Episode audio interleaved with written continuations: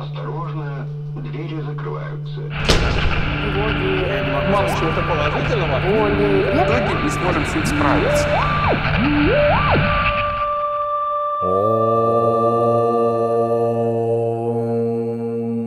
Йога в большом городе. Подкаст про йогу и людей в ней.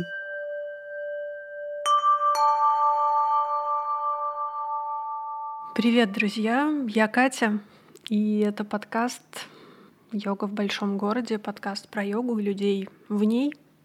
После внушительного перерыва я собралась э, с мыслями, силами и решила продолжить записывать подкаст, записывать выпуски. И отдельно я хочу поблагодарить тех людей, кто все это время мне писал, спрашивал, как дела, будут ли новые выпуски. А, большое спасибо. Вы, правда, своими вопросами и своими напоминаниями очень а, поддерживали и вдохновляли. И в конце января, когда я опубликовала последний выпуск, у меня был план писать именно эту тему. И, как говорится, у меня был план, и я его придерживаюсь.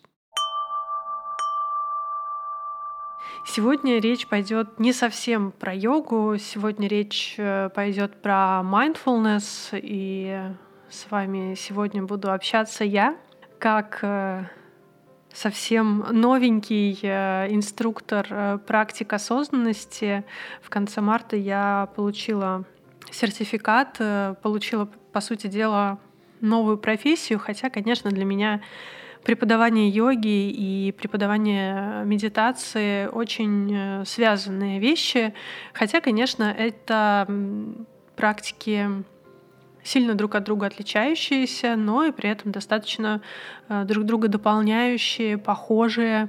Как-то еще, по-моему, в январе я проводила опрос в одной социальной сети, которая в нашей стране теперь признана экстремистской. И там мне э, задали вопрос, почему я выбрала mindfulness, а не стала больше как-то развиваться в буддийских практиках. И я тогда эм, крепко задумалась, как же мне донести такой выбор, как мне объяснить такой выбор. И, в общем-то, для меня здесь на самом деле все просто — для меня буддизм — это очень э, интересное направление, это очень интересное учение. Я бы хотела его продолжать изучать, я бы хотела продолжать в нем развиваться. Но как преподавателю и как человеку, работающему с абсолютно разными людьми, э, мне показалось довольно нечестным и довольно сложным рассказывать про буддизм своим занимающимся и давать какие-то буддийские практики своим занимающимся. По двум причинам. Первая причина это, конечно, у меня нет на это ни такого права, ни такого благословения, и у меня нет э, такого глубокого опыта изучения буддийской практики. Это первое. И второе, буддизм, хоть я и не сильно его понимаю как религию, а скорее как философию жизненную, все равно в буддизме есть вещи, в которые надо верить. Вот просто надо верить. Это карма, это реинкарнации, это э, вера в какие-то другие процессы, э, это вера в несколько миров существующих, в учении буддийском, божества, опять же. И это та составляющая, которая, ну, точно не всем подходит. Ну, не все, правда, готовы верить в реинкарнацию. Не всем это подходит. Не все верят в карму, хотя, конечно, слово карма и понятие кармы сейчас э, довольно, мягко скажем, распространено. Да, не все его, конечно, э, понимают настолько глубоко э, и правильно, но про карму что-то говорят, но говорят скорее в каком-то таком очень бытовом смысле, а не в том глубоком, в котором, которым, собственно говоря, сама карма является. И тогда я подумала о том, что, в общем-то, есть mindfulness, э, практики, взятые и основанные на буддийских практиках, на медитации. Немножко поговорим сегодня про историю э, этого направления, этого течения практики где, собственно говоря, сам Далай, Далай Лама сказал о том, что, пожалуйста, убирайте все религиозное, оставляйте только те практики, которые подходят вам, западным людям, и практикуйте. Э, как бы Далай Ламе и буддизму в целом нет никакого дела, и, в общем-то, и сам Далай-Лама говорит о том, что мы не хотим, чтобы все люди стали буддистами, мы не хотим привлекать э, огромное количество людей, чтобы все обязательно э, принимали буддизм, да, принимали прибежище, так это в буддизме называется. Но было бы классно, если бы люди становились счастливее, если бы люди э, уменьшали количество страданий в своей жизни и вообще жили бы более качественную и благополучную жизнь. И для этого есть практики, которые были доказаны временем, которые прошли проверку временем. И тот же самый Далай-Лама, э, он очень много сотрудничает с учеными, и, в принципе, да, различные буддийские учителя очень много сотрудничают с учеными, изучающими медитацию, изучающими э, мозг, нейрофизиологию, нейробиологию, обосновывающие действия, э, положительные действия медитации на не только мозг, но и на в целом ощущение благополучия, и благополучие само по себе — это навык. Это не что-то такое, что дано нам свыше или дано нам состоянием нашего банковского счета. Это не, немного, несколько другая, другая категория. Давайте поговорим про mindfulness, почему я его выбрала, и немножечко вам хочу про него порассказывать. Наверное, многие из вас знают, что Слово mindfulness э, прямым переводом на русский язык нельзя перевести. Нет одного единого слова, но условно говоря, мы можем сказать, что mindfulness — это осознанность. И что такое осознанность или что такое mindfulness? Да, давайте договоримся, что mindfulness, осознанность, медитация у нас будет, будут синонимичными э, словами. Хочу привести вам несколько определений. Первое определение это определение Джона Кабадзина. В общем-то, это отец-основатель практик mindfulness, практик осознанности. А, он основал программу MBCR. Это восьминедельный курс по снижению стресса. И, собственно говоря, с него а, современная история mindfulness и началась. Хотя, конечно, она началась немножечко раньше. И вот что говорит э, Джон Кабадзин в определении осознанности.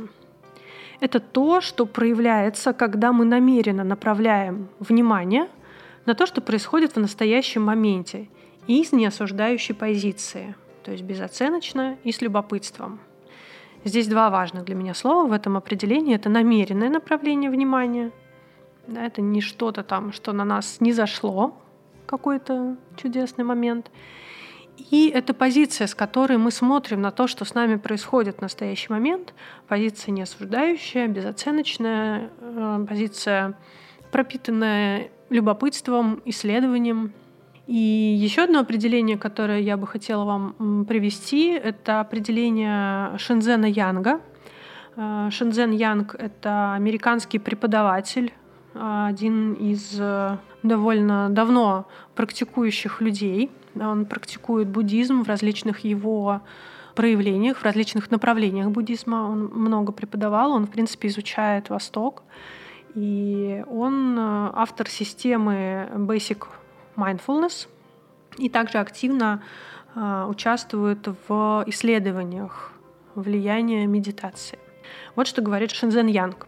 Осознанность — это результат работы трех навыков — сосредоточения, ясности и равностности. Здесь важным я бы хотела выделить э, то, что практики осознанности — это практики, в которых мы, опять же, не стремимся к достижению какого-то э, состояния просветления, благости и прочего и прочего.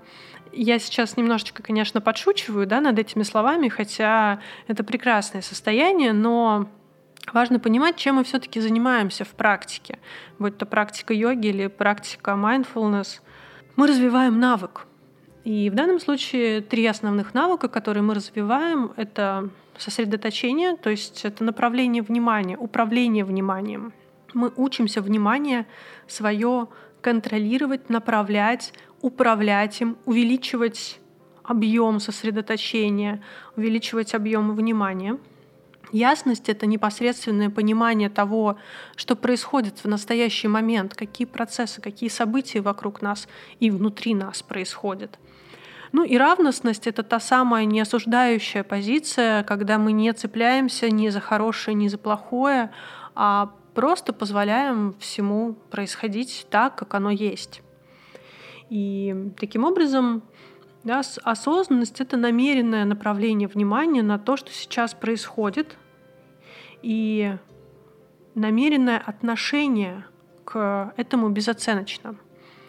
А, по поводу определения осознанности еще очень интересный такой момент. Мы когда писали экзамен на курсе, я училась в центре MindSpot. Это украинский центр, и на основе этого центра открыта программа, э, которую ведет э, Виктор Ширяев. Витя непосредственный, кстати, ученик э, Шензена Янга.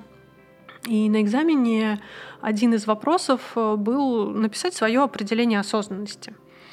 И, по сути дела, в конце у нас получилась такая табличка из больше 20 вариантов определения осознанности. Я, естественно, по понятным причинам прочитаю вам свое определение, а не всех 23 моих одногруппников и теперь уже коллег. Я написала следующее. Mindfulness — это навык, который проявляется в умении осознавать себя в настоящем моменте и умение регулировать свои действия и реакции. Навык тренируется в практике — то есть изучение и формирование этих умений через техники медитации, и потом этот навык переносится в жизнь. А, вот такое, собственно говоря, у меня было определение. А, здесь я немножко добавила а, момент умения регулировать свои действия на основании тех знаний и тех навыков, которые мы получаем о настоящем моменте. И я чуть-чуть попозже поясню, почему для меня это оказалось важным — и что я в этом вижу, и на основании какой э, классификации, на основании какой теории я про это говорю. Сейчас хочу немножко рассказать вам историю вообще о том, как развивался mindfulness, и вы удивитесь, как, с одной стороны, немного прошло времени, с другой стороны, много, почти, почти тысячелетия, ну как почти, без нескольких лет. Но эм, на самом деле для истории и для развития науки это довольно короткий срок. Сам интерес к практикам медитации появился примерно в 50-х годах XX века, а, когда э, появился, собственно говоря, интерес к восточным традициям. Очень многие люди поехали на восток, поехали в Азию. Если вы помните э, прекрасные прекрасный бойс-бенд из э, Великобритании э, тоже ездили в Индию практиковать. Я сейчас говорю про Битлз. И тогда, с одной стороны, молодые люди, студенты различных э, университетов поехали в Азию, стали знакомиться с учителями, стали знакомиться с практиками медитации. И здесь мы, конечно же, говорим про классические подходы, про практики буддийские, в которых, э, как я уже говорила, есть место и проверенным временем медитациям, проверенным временем практикам, есть место тем вещам, в которые надо просто верить. И тогда же пошло такое перекрестное опыление, а, помимо того, что молодые люди поехали на восток, и учителя восточные, из Азии, из различных стран, они тоже начали приезжать э, на Запад. и тоже начали рассказывать об практиках, об эффектах медитации. Но э, поскольку мы говорим про научный подход, да, и mindfulness — это практики, которые научно обоснованы, то зашла, естественно, речь о том, чтобы исследовать влияние практик медитации на сознание. Вообще тогда в 50-х, 60-х годах э, уже начал активно проявляться такой интерес к исследованию сознания, но все было еще довольно консервативно, скажем так. И профессора э, университетов э, и вообще врачи рассматривали состояния, в которых люди пребывают во время практик медитации, либо каких-то более сложных состояниях, э, Мягко говоря, на Западе это все считалось психозом, ненормальным состоянием психики, и таких людей самое место было держать в соответствующих медицинских учреждениях. Прошло достаточно много времени, прежде чем, по сути дела, в институтах, в университетах э, начали давать разрешение на исследование мозга, на исследование сознания на основе практик медитации, с использованием практик медитации, да, рассмотрение того, как практики медитации влияют на мозг, влияют на сознание. И тогда еще важно про это помнить. Для исследования мозга, ну, по сути дела, не было никакого оборудования, может быть, люди и хотели как-то очень активно все это исследовать, но не было инструментария, как это делать. Можно было это делать только на основе наблюдения, на основе каких-то опросов.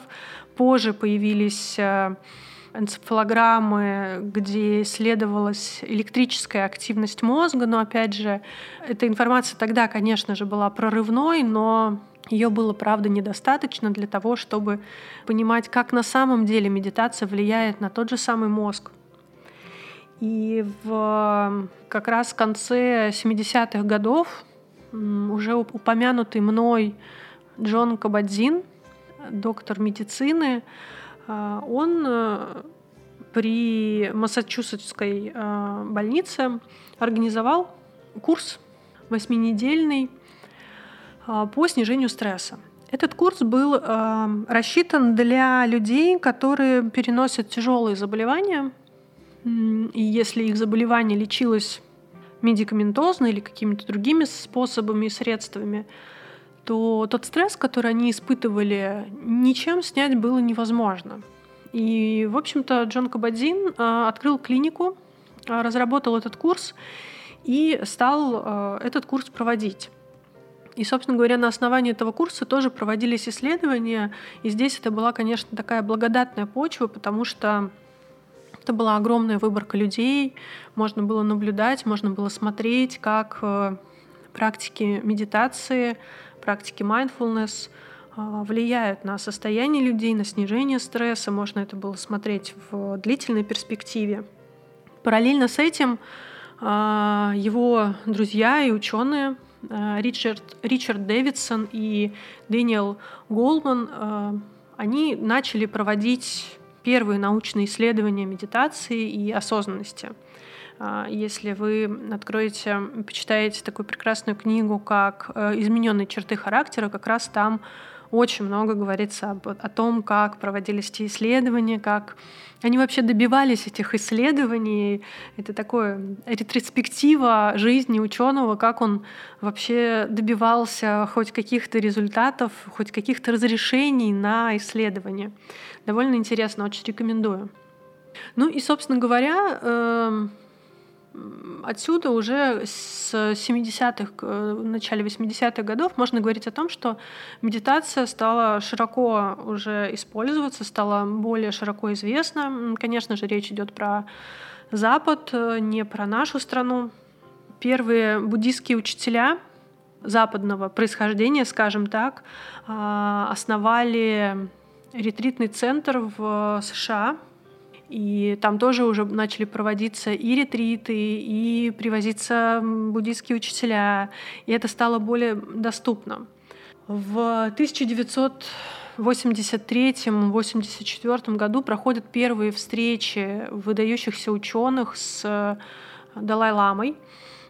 И с этого момента начинает работу Mind and Life Institute, который внес очень большой вклад в исследование пересечения буддизма и науки. Как я уже говорила, Далай-лама сам активно э, участвует, активно помогает в том, чтобы активно поддерживает э, научное обоснование э, буддийских практик, буддийских учений. Да, есть такая прекрасная байка, ну, это реально так, э, когда Далай-Лама говорит о том, что окей, докажите, что кармы не существует, докажите, что реинкарнации не существует, ну, если вы докажете, что этого не существует, тогда мы перепишем свои учения. Но пока доказательств нет, мы будем в эту реинкарнацию, в карму и во все другие вещи верить. Но это так, э, шутки ради, но тем не менее, э, пожалуйста, исследуйте практики, смотрите, как они работают. Вот мы тысячелетиями практикуем, и мы видим вот такой эффект. Давайте научно обоснуем, что такой эффект, он нам не показался, да, всем тысячелетия практикующим буддистам, а он действительно существует. И дальше уже с 80-х годов начали появляться направления психотерапии, которые были основаны на mindfulness.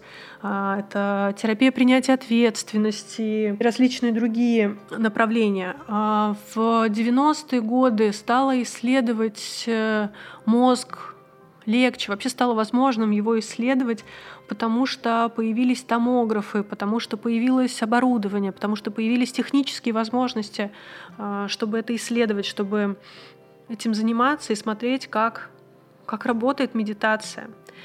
А, если, например, открыть э, такой сайт, как PubMed, там собираются исследования на различные темы со всего мира, и посмотреть, сколько было исследований медитации, там, не знаю, в 80-х, в 90-х даже годах, и сколько их сейчас, то, конечно, сейчас количество исследований огромное множество.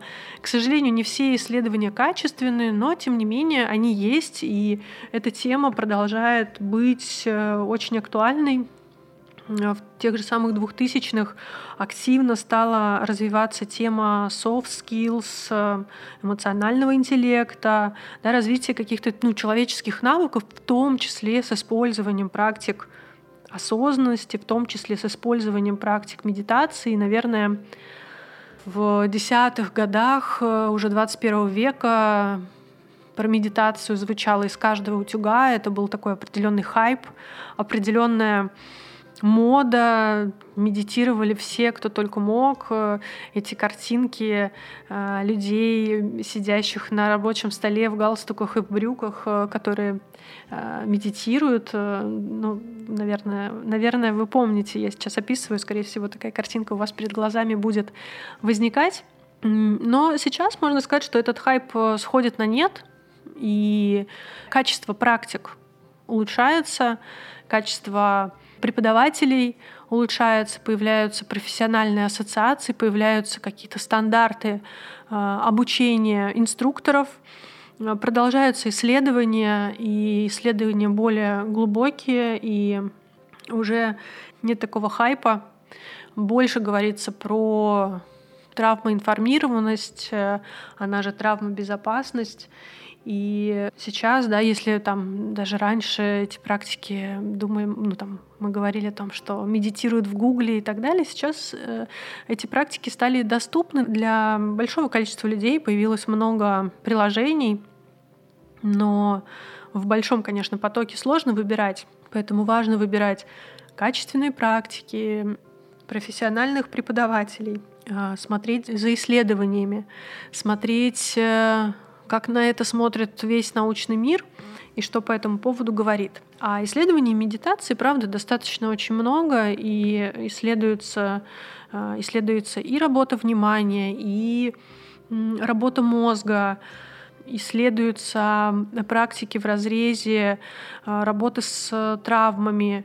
Я имею в виду сейчас травмы психологические, психические, что сейчас э, в настоящее время будет э, довольно актуальным.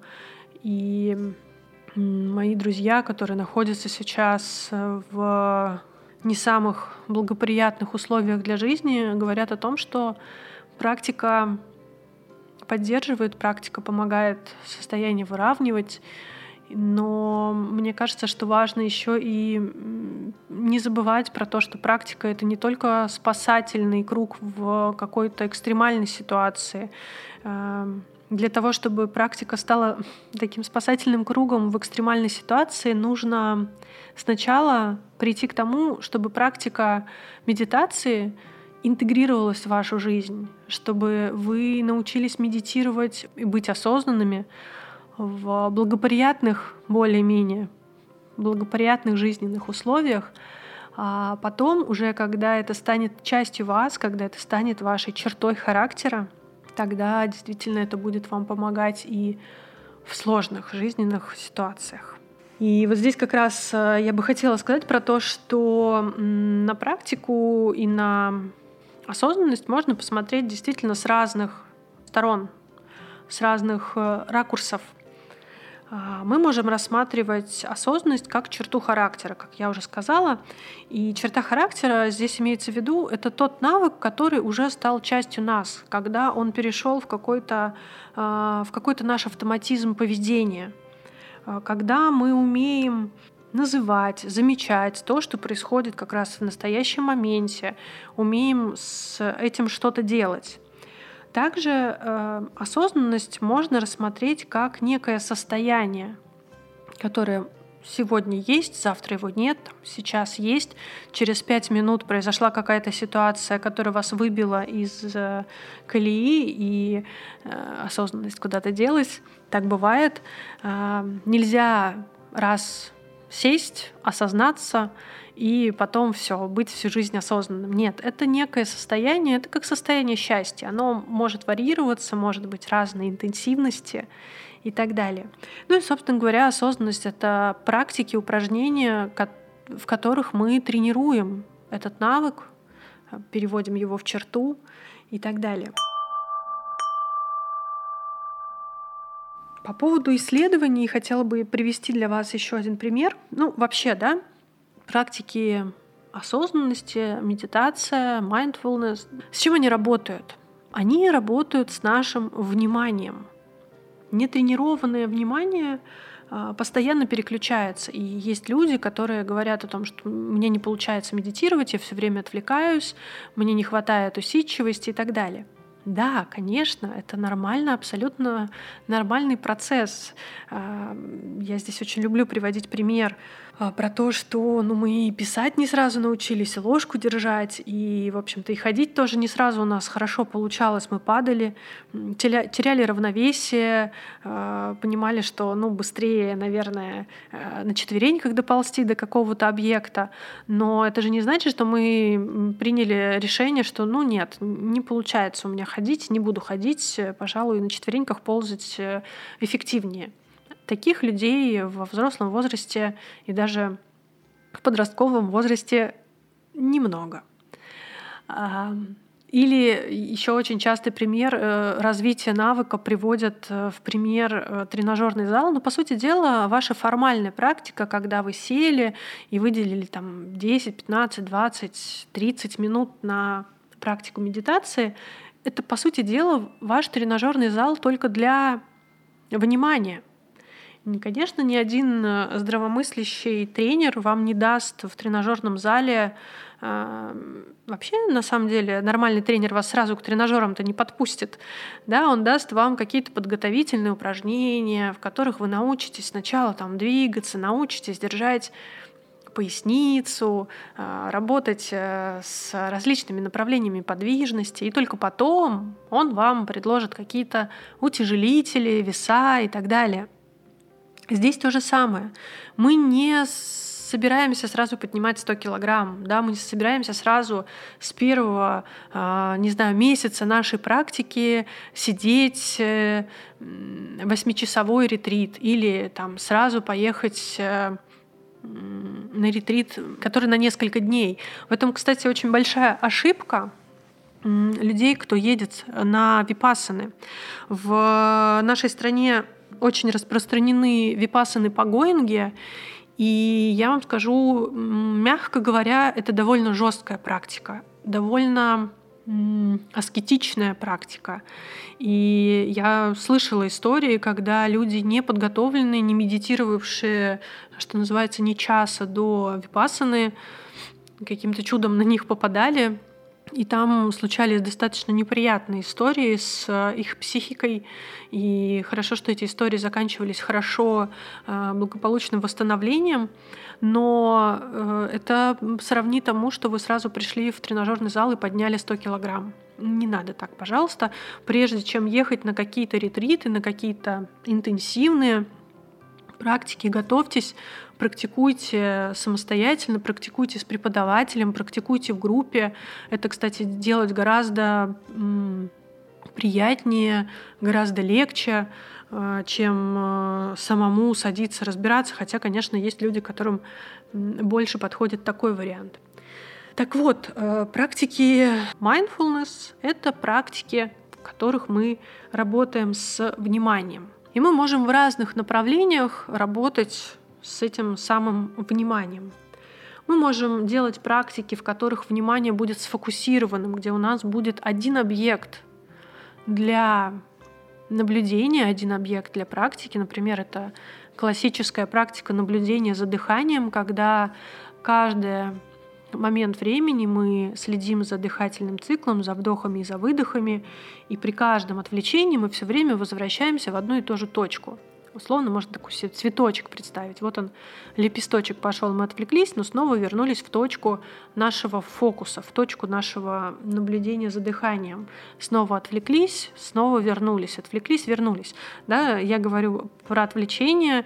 Отвлечение — это нормально. Это происходит со всеми, э, это происходит всегда.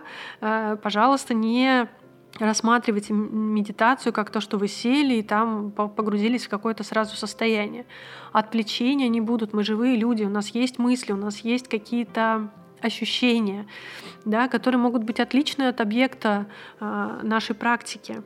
Поэтому э, это такая большая иллюзия, что мысли куда-то уйдут. Никуда, друзья мои, они не уйдут, они будут с вами всегда, пока вы живы, и пусть это будет как можно дольше как можно дольше происходить. Но мы можем учиться управлять этим, мы можем учиться работать с отношением к, к этим отвлечениям, мы можем, накачивая вот эту мышцу внимания, увеличивать э, вот этот диапазон неотвлечения и так далее. Ну, тут, на самом деле не буду вдаваться, про это можно вообще отдельно долго говорить, и обязательно про это будем еще говорить. Другой вариант работы с вниманием — это открытое осознавание, такой открытый фокус, когда мы позволяем происходить всему, что происходит, и пытаемся э, осознавать вот это. Да, представьте, что вы как будто бы ходите по полю с земляничкой или э, по лесу, где растет э, черника, и если вы не браконьер, а просто, что называется, пасетесь ягодками, то вы же не собираете их все подряд. Вы увидели одну ягодку на одном кустике, другую ягодку на другом кустике, и так переключаете свое внимание. Вот в практиках открытого осознавания с объектами нашей медитации так и будет происходить. Мы просто будем осознавать, что вот сейчас мы заметили звук, сейчас заметили мысль, сейчас заметили какое-то ощущение и так далее. И еще я бы выделила еще один такой класс практик работы с вниманием — это культивирование позитивных состояний. Сюда можно отнести практики метты. И это отдельная такая история, отдельная такая категория практик, и, кстати, не обязательно мета, это может быть какие-то другие практики, э, где мы просто пытаемся про что-то подумать конкретное. И здесь тоже надо уметь э, и стараться удерживать фокус своего внимания на конкретных мыслях, которые мы себе задали в практике, замечать свои ощущения по поводу этих мыслей. И здесь тоже достаточно много, много происходит работы. И если говорить про исследования, э, это тоже достаточно давнее исследование 2012 года. Такой исследователь мозга Дэвид Вага, он, э, исследуя нейрофизиологические механизмы mindfulness, нейрофизиологические механизмы медитации, то, того, как осознанность работает э, с точки зрения мозга, то есть что происходит какие механизмы запускаются в нашем головном мозге, э, выделил э, такие механизмы работы медитации. Это самоосознавание, саморегулирование и само превосхождение. Э, его формулировка звучит как S-art э, английскими буквами. Я со своим английским не стану мучить э, вас произношением. И так уже достаточно в этой речи вас помучила некоторыми английскими словами своим произношением, но тем не менее. Возвращаясь к моему определению осознанности, я как раз очень прониклась вот этим представлением механизмов работы медитации – в медитации, формируя э, навык ясности, сосредоточения, равностности, мы учимся работе трех механизмов работы нашего сознания.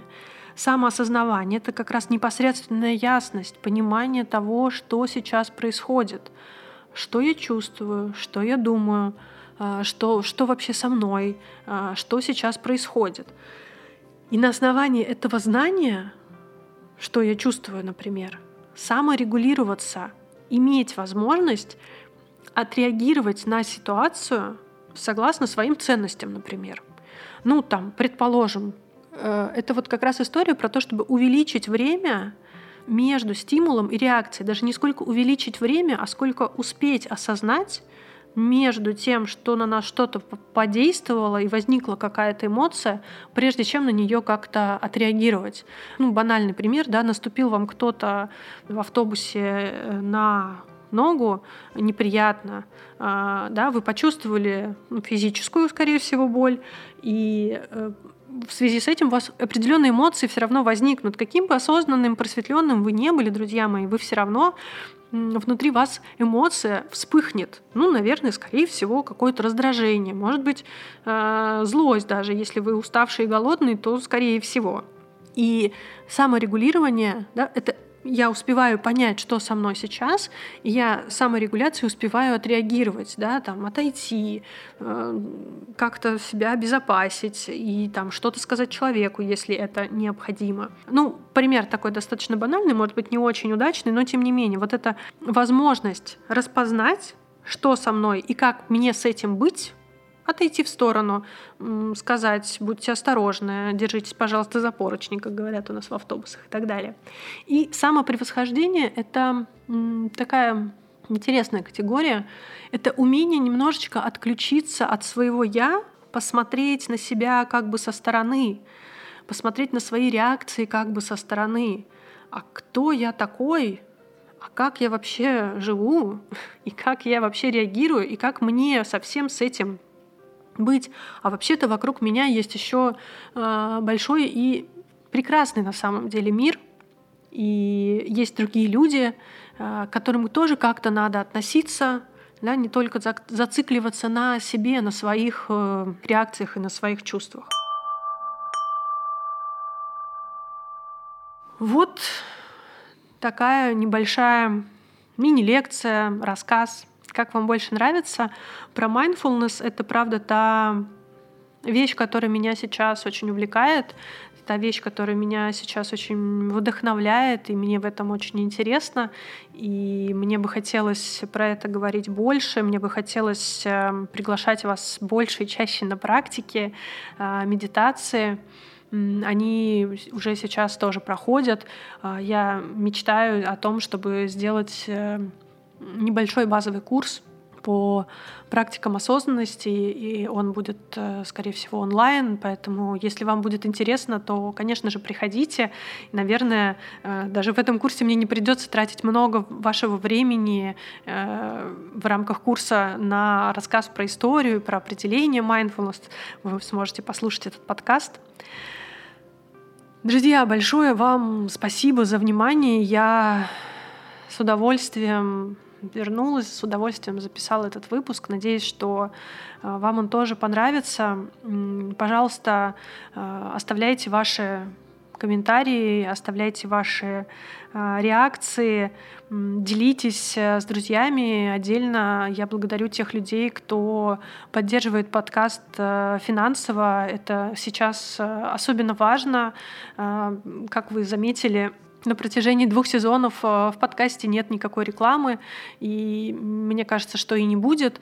Э, подкаст э, я монтирую за свой счет, поэтому если вы будете в этом плане выпуски подкаста поддерживать, будет очень здорово. Спасибо вам, пожалуйста, берегите себя и услышимся.